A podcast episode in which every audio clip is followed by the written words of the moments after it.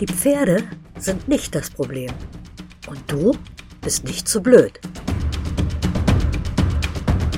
Der Aha-Podcast für Pferdemenschen.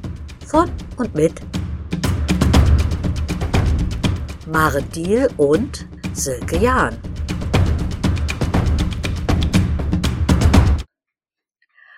Hallo, liebe Hörerinnen und Hörer. Hallo, liebe Maren. Hallo, liebe alle und hallo, liebe Silke. Ich muss gleich zum Start dieser Folge mal ein bisschen mit Zahlen um mich werfen. Seit Januar sind wir alle zwei Wochen mit einer neuen Folge am Start. Dies ist die 17. Und mit der 16. Folge haben wir tatsächlich 15.000 Abspielungen voll gemacht. Wow, hey. Hammer. Damit hätte ich nie, nie, nie, nie, nie gerechnet. Wow. Aber Schnief. So langsam nähern wir uns leider auch dem Ende des Buches. Wir sind beim letzten Kapitel. Ja, aber das gibt doch ein bisschen was her. Okay. Da steckt noch was drin. Ne? Ja, ja, und jetzt wird's ja auch ernst. Ne? Also es geht wieder erwartend doch noch ans Reiten.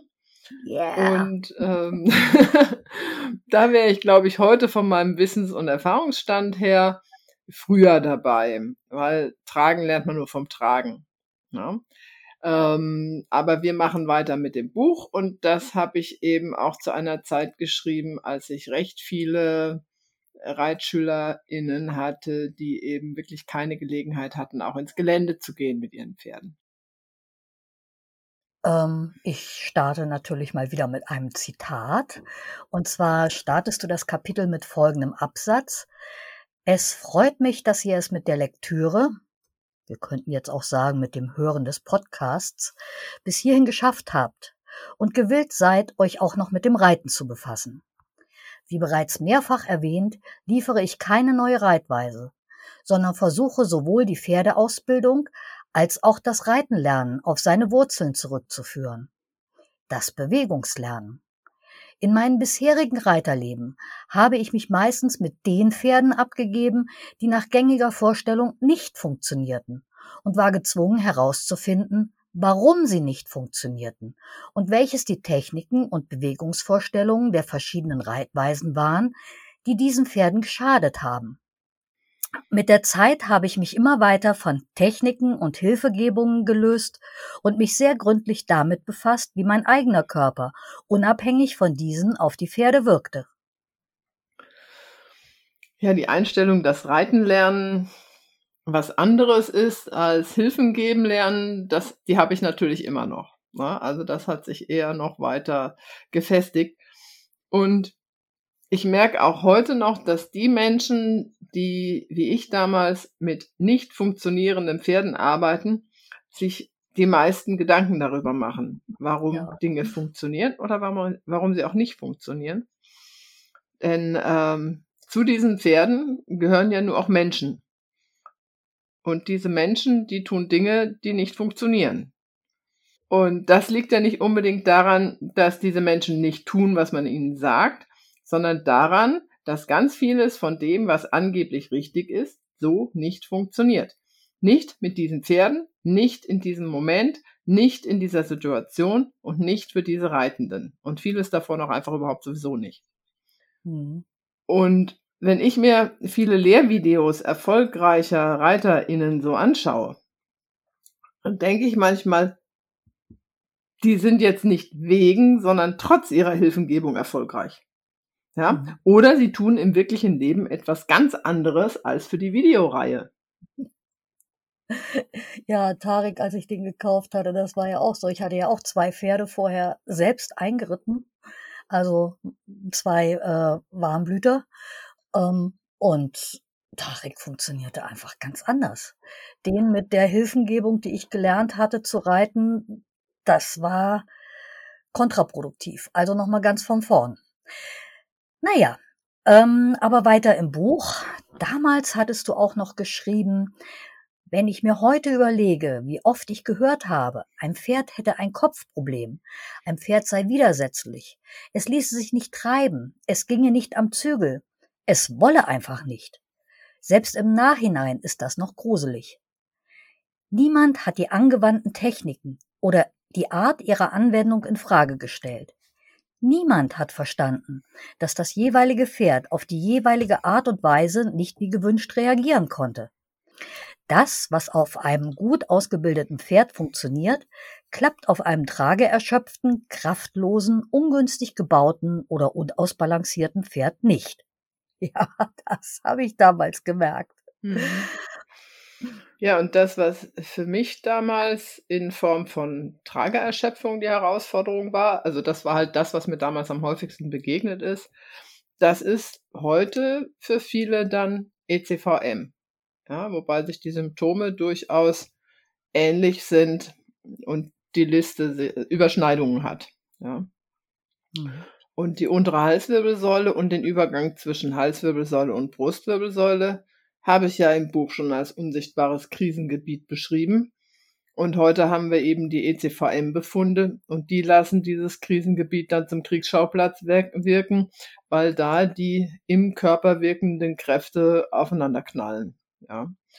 Hm. Und ähm, zumindest in Kombination mit dem, was eben als reiterliche Einwirkung offiziell abgesegnet ist.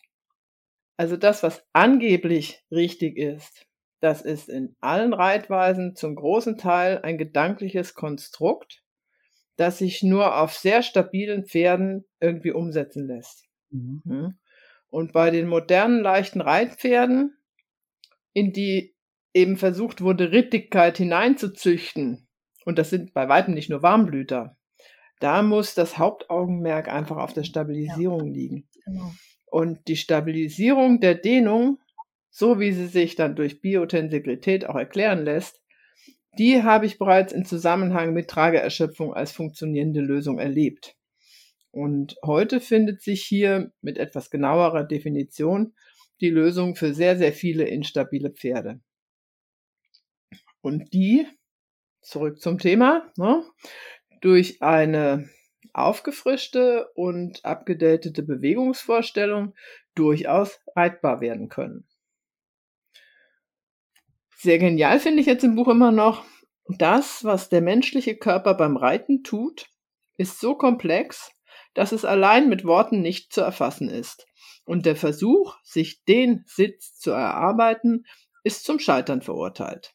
Und jetzt kommt's. Das Wesentliche muss vor der Versprachlichung erfasst werden, denn die Sprache geht am Wesen des Reitens vorbei. Hm. Das ist für mich so ein richtiges Mhm. Highlight. Ja. ja. so schlaue Sachen habe ich geschrieben. Cool. und das ist eben auch die Idee von Embodied Cognition, vom Lernen mit dem und durch den Körper. Und weil das Wesentliche eben im wahrsten Sinne des Wortes erfasst und erlebt werden muss, fangen übrigens auch die Biotensecurity Kurse mit dem Bauen der Modelle und mit dem Experimentieren und Rumspielen an. Mhm. Ja. Aber weiter geht's im Text. Was wir benennen, fixieren wir. Das Benannte wird statisch. Komplexe Bewegungsabläufe kann man nur immer wieder neu beschreiben, mit immer wieder anderen Worten, damit der Verstand dem Körper keine Krücken bauen kann. Wir müssen Bewegungskompetenz lehren und lernen. Oh ja, auf jeden Fall. Davor hattest du noch geschrieben, Sitz ist ohnehin ein zu statischer Begriff der der Vielfalt der Bewegungen und Zusammenhänge beim Reiten nicht gerecht werden kann und eins der Wörter, zu denen meistens ein völlig unzureichendes Gesamtbewegungsgefühlsbild abgespeichert ist. Wenn ich so an Sitz denke, habe ich immer die gleichen Bilder aus den FN-Richtlinien oder anderen Lehrbüchern von damals vor Augen. Die waren in den 80ern, ganz späten 70ern, als ich mit dem Reiten begonnen habe, auswendig zu lernen und wurden bei Abzeichenprüfungen aber gern auch in der Reitstunde abgefragt. Mhm. Und obwohl es in den Richtlinien gar nicht so eingezeichnet oder beschrieben wurde, ist mir immer wieder eingebläut worden, man muss eine gerade Linie vom Kopf über Schulter, Ellenbogen und Wade ziehen können beim Sitz. Ach ja, und immer die Daumen dachförmig auf die Zügel pressen. Die Handgelenke gerade, die Fäuste aufrecht, aber die kleinen Finger müssen schimmern. Ich habe bestimmt 20 solcher Anweisungen für den Sitz im Kopf. Ja, und dann früher habe ich sie immer quasi nacheinander abgearbeitet. Ja, was wird zu tun? Ja. Aber man kam dann nicht zum Reiten, ne? Mhm. Man hat einfach immer nichts anderes sortiert machen. Mhm. mit, der, mit den Pinnnadeln. Das war, als hätte man so Einzelteile und hat die dann gedanklich mit Pinnnadeln irgendwie fixiert.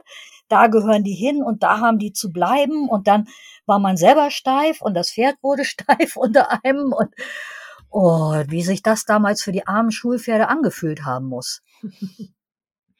Heute lasse ich Tarek erst alleine üben und dann schaue ich mir an, wie er sich bewegt und versuche diese Bewegungen in meinem Körper selber zu spüren, so als säße ich gerade drauf. Und diese Bilder und Gefühle nehme ich dann schon mit in den Sattel, wenn wir das dann erstmals gemeinsam üben. Mhm. Also das ist eigentlich so unser Versuchsaufbau und der Mhm. funktioniert ganz gut. Der hat mir schon einiges beigebracht, der Herr Tarek. Im Buch hast du auf Seite 157 dann geschrieben, darüber, dass eine sinnvolle Hilfengebung nur aus einem korrekten Sitz erfolgen kann, ist die Reiterwelt sich einig. Das Problem der Pferde liegt darin, dass die wenigsten Reiter wirklich ein Gefühl für ihren eigenen Körper haben, geschweige denn den des Pferdes.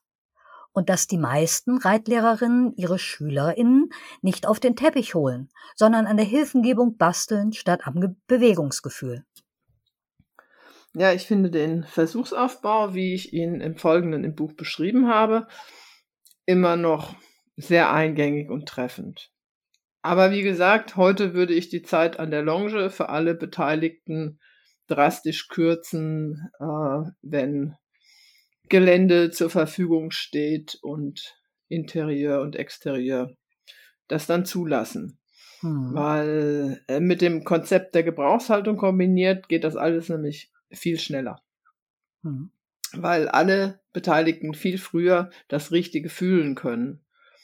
Und die Arbeit auf dem im Zitat erwähnten Teppich wäre dann wirklich das Spiel mit den Tensegrity-Modellen. Ja. Ja. Und wenn man das Richtige übt, dann ist auch Ungeduld okay. Ja. Also das geht dann einfach schneller. Das ist, ist prima. Und das hat dann auch nichts mit erzwungener Schnelldressur zu tun oder sowas. Sondern da gibt es einfach etwas, das Pferd und Mensch mit Körper, Geist und Seele verstehen können. Und das wirkt dann wirklich oft, als wäre einfach ein Schalter umgelegt worden. Ja. Auf Seite 161 oben knüpfst du an das im letzten Podcast ganz kurz aufgeflammte Helfersyndrom an. Und zwar mit den Worten, man kann sich bis auf weiteres von dem Gedanken verabschieden, man könne dem Pferd helfen. Das Einzige, was hilft, ist ein Reiter in der Balance. Der zufriedene Gesichtsausdruck des Pferdes, wenn das, was es ohne den Reiter gelernt hat, auch mit diesem auf seinem Rücken klappt, ist immer sehenswert. Vor allem nach einer gelungenen gemeinsamen Korrektur. ja. Ach, ich kann mich noch genau an das erste Mal erinnern, wo ich gemerkt habe, dass Tarek mich mächtig korrigiert. Und zwar ähm, bin ich da im Galopp aus der Balance gekommen. Das war auch noch einfach an einer geraden Wand lang. Es ist unglaublich. Aber ich bin aus der Balance gekommen und Tarek ist unter mich auf den zweiten Hufschlag gesprungen und hat mich wieder in seiner Bewegung nach vorn mitgenommen. Und das war wirklich so ein Schlüsselerlebnis für mich. Denn ich habe die Kontrolle verloren und Kontrolle abgegeben und ich lebe immer noch. ja, Glück gehabt. Ne? Tolles Pferd. Also Ja. da hat das Pferd dann die Aufgabe des Tragens sehr ernst genommen, ja, und dich oben behalten, obwohl du selbst mit deinem Part des Obenbleibens gerade nicht ganz zurande gekommen bist. ne? Echt nicht. Äh, Was mir jetzt zu dem Zitat noch eingefallen ist, ist, dass diese, dass diese reiterliche Balance eben wirklich eine Bewegungsbalance und eine Bewegungskompetenz beinhaltet und nicht, eben nicht den perfekten Sitz und die perfekten Hilfen und alles immer hundertprozentig richtig machen. Ja, also diese Balance ist eine absolut funktionale. Ja. Ich finde, man muss sich dann auch drauf einlassen, einfach, wenn einem so ein Malheur passiert und sagen, ja, egal wie ich jetzt irgendwie sitze, das Pferd fängt mich auf und dann sortieren wir uns erstmal gemeinsam neu. Also da, da kann ich nicht Ach so, nee, also ich, ich habe das jetzt wirklich auf meinen äh, Text da bezogen, ja, von wegen Ja. das Einzige, was hilft, ist ein Reiter in der Balance. Und Mhm. das hört sich dann oft so an wie diese hohen Ansprüche als äh, Reiter in da perfekt auf dem Pferd zu sitzen und einwirken zu müssen und keine, keine Fehler, sich keine Fehler erlauben Mhm. zu dürfen und sowas. Ja. Und das ist aber überhaupt nicht gemeint, ja, sondern es ist wirklich ein, ein gemeinsames ähm, sich bewegen. Gut. Ah ja, guck. Also nach dem von dir zitierten Text kommt was über die Wirbelsäulenrotation. Hatten wir da nicht schon mal was in irgendeiner anderen Podcast-Folge? Ich weiß es nicht mehr. Ja, ganz Auf- kurz meine ich mich zu erinnern. Ja, irgendwas war da, ne? Aber egal. Also da bin ich auf jeden Fall heute auch einen Schritt weiter und weiß gar nicht, ob ich am Ende schuld an dieser allgemeinen Diskussion war. Ähm, das Thema hatte ich nicht ganz falsch, aber leider auch nicht wirklich richtig verstanden und dementsprechend auch nicht ganz richtig dargestellt. Richtig ist, dass ein Pferd, das zu hoch aufgerichtet ist, also in absoluter Aufrichtung geht, die Dornfortsätze der Brustwirbelsäule nach außen rotiert. Auf der gebogenen Linie. Also seinen Reiter nach außen setzt. Und das gleiche gilt aber auch für ein Pferd, das dem Gebiss nachgibt, also ausweicht, unabhängig davon, wie und wo es seinen Kopf trägt. Ja, das war für mich damals so die Haupterkenntnis. Ich habe dann als richtig bezeichnet, dass wenn das Pferd in Dehnung vorwärts in die Biegung zieht, die Dornfortsätze sich nach innen neigen. Das stimmt auch. Also zumindest auf der Grundlage meiner damaligen Annahme, dass das Pferd mit der Nase auf Buggelängshöhe im Grundgleichgewicht ist. Aber diese Annahme hat sich ja in der Zwischenzeit als falsch erwiesen. Deshalb stimmt zwar meine damalige Beobachtung in Bezug auf den damaligen Versuchsaufbau, nur grundsätzlich ist diese Art, einen Menschen zu tragen, für das Pferd eher suboptimal. Ja? Also Mhm. da sind wir dann wieder bei, das Gegenteil von falsch ist noch lange nicht richtig. Hm?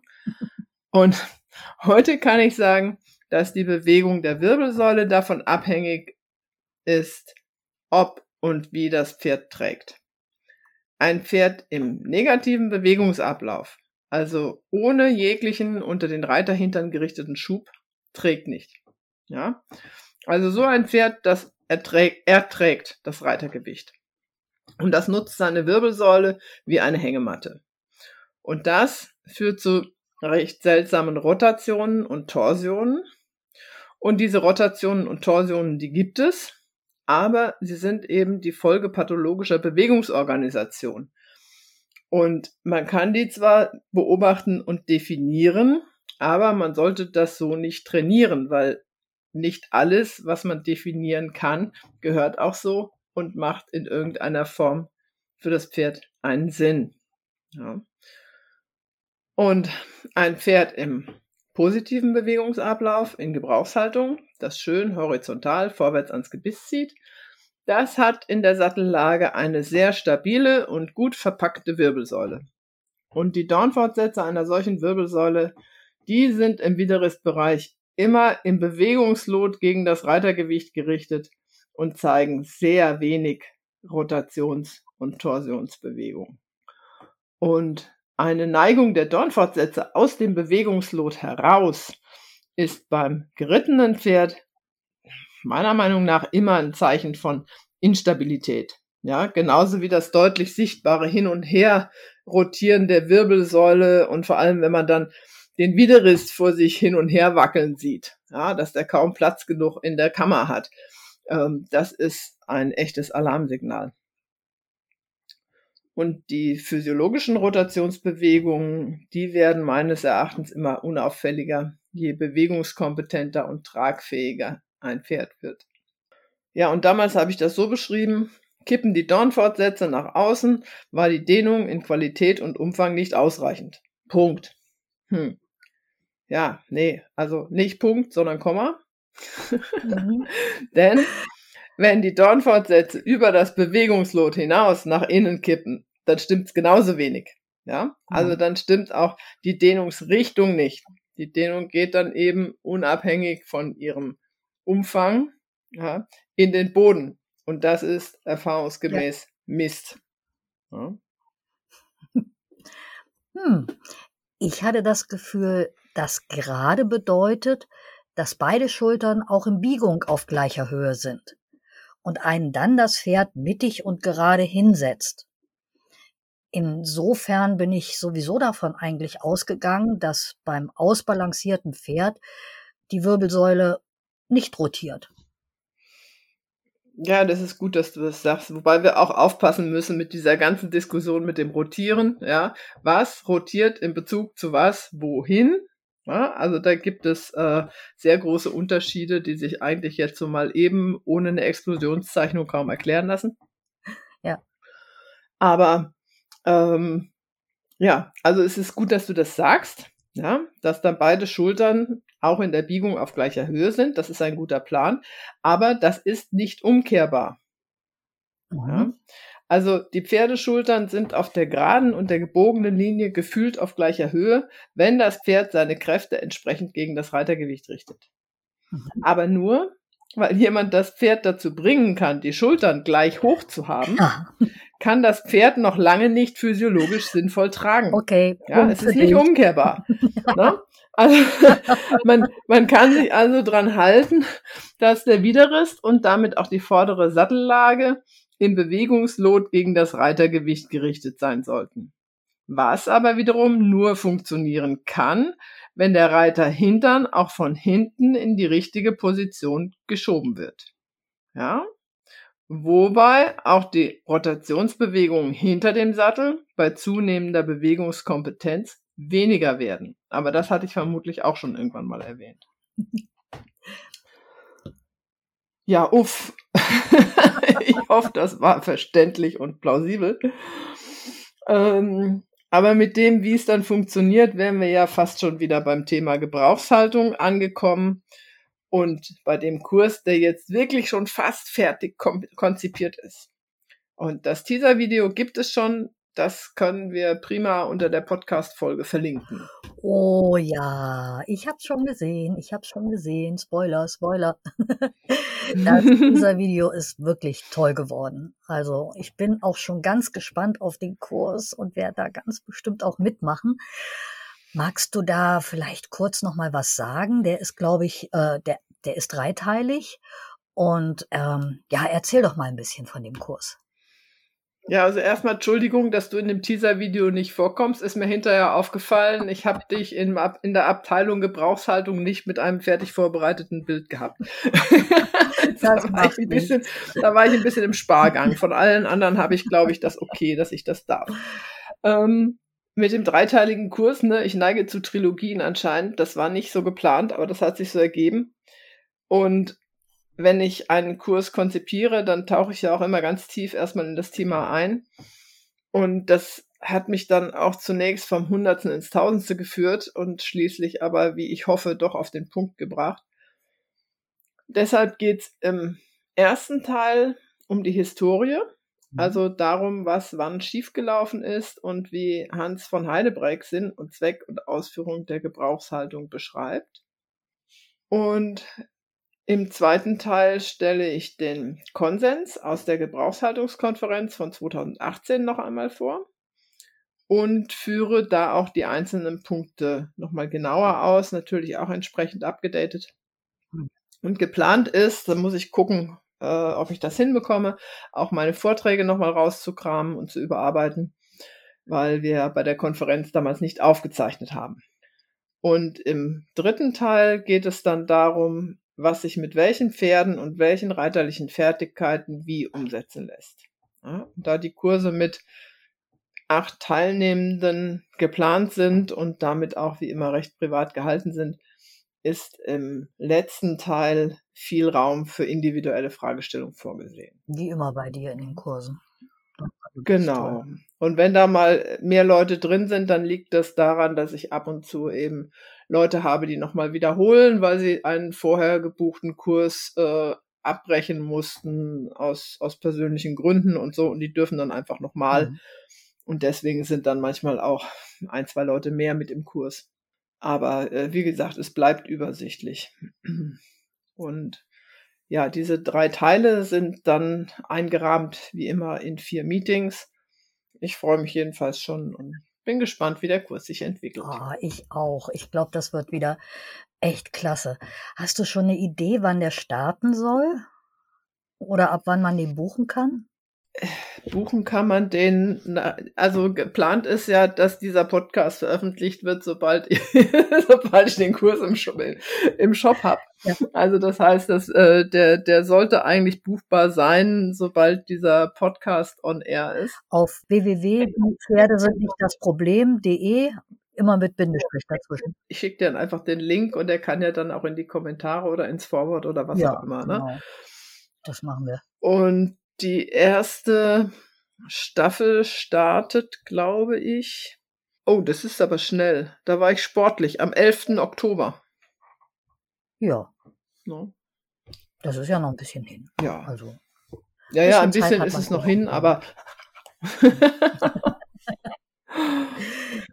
ja, ich mache erstmal nochmal, wiederhole nochmal den Kurs Argumente für Geländereitende, weil ich da im letzten, da bin ich Wiederholerin. Ja, ich hatte überhaupt keine Zeit. Genau, du bist ja auch so eine, ne? Die es nicht hingekriegt hat, die nochmal, die nochmal muss. Ja, ja. Sorry. Aber ich freue mich riesig drauf. Ja, ich glaube, dann sind wir durch für heute, ne? Haben ein bisschen Werbung gemacht ja. in eigener Sache und schön, schöne, schlaue Sachen erzählt übers Reiten. ich denke, so für zwei bis drei Folgen äh, ist das Buch noch gut und danach müssen wir uns dann was Neues überlegen. No. Ja, dann machen wir was über Hunde. Oh, auch, auch, mal schön, ja. Nein, wir bleiben bei den Pferden. gut. Okay, dann also sagen wir mal Tschüss, liebe Maren und Tschüss, liebe Hörerinnen und Hörer. tschüss, liebe Silke und Tschüss, liebe alle.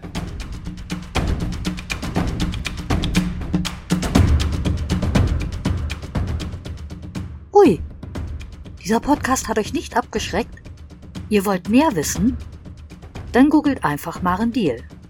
Auf ihrer Website findet ihr einen ganzen Werkzeugkasten, um euer Gehirn auf Trab zu bringen und eure Pferde fit, gesund und glücklich zu machen.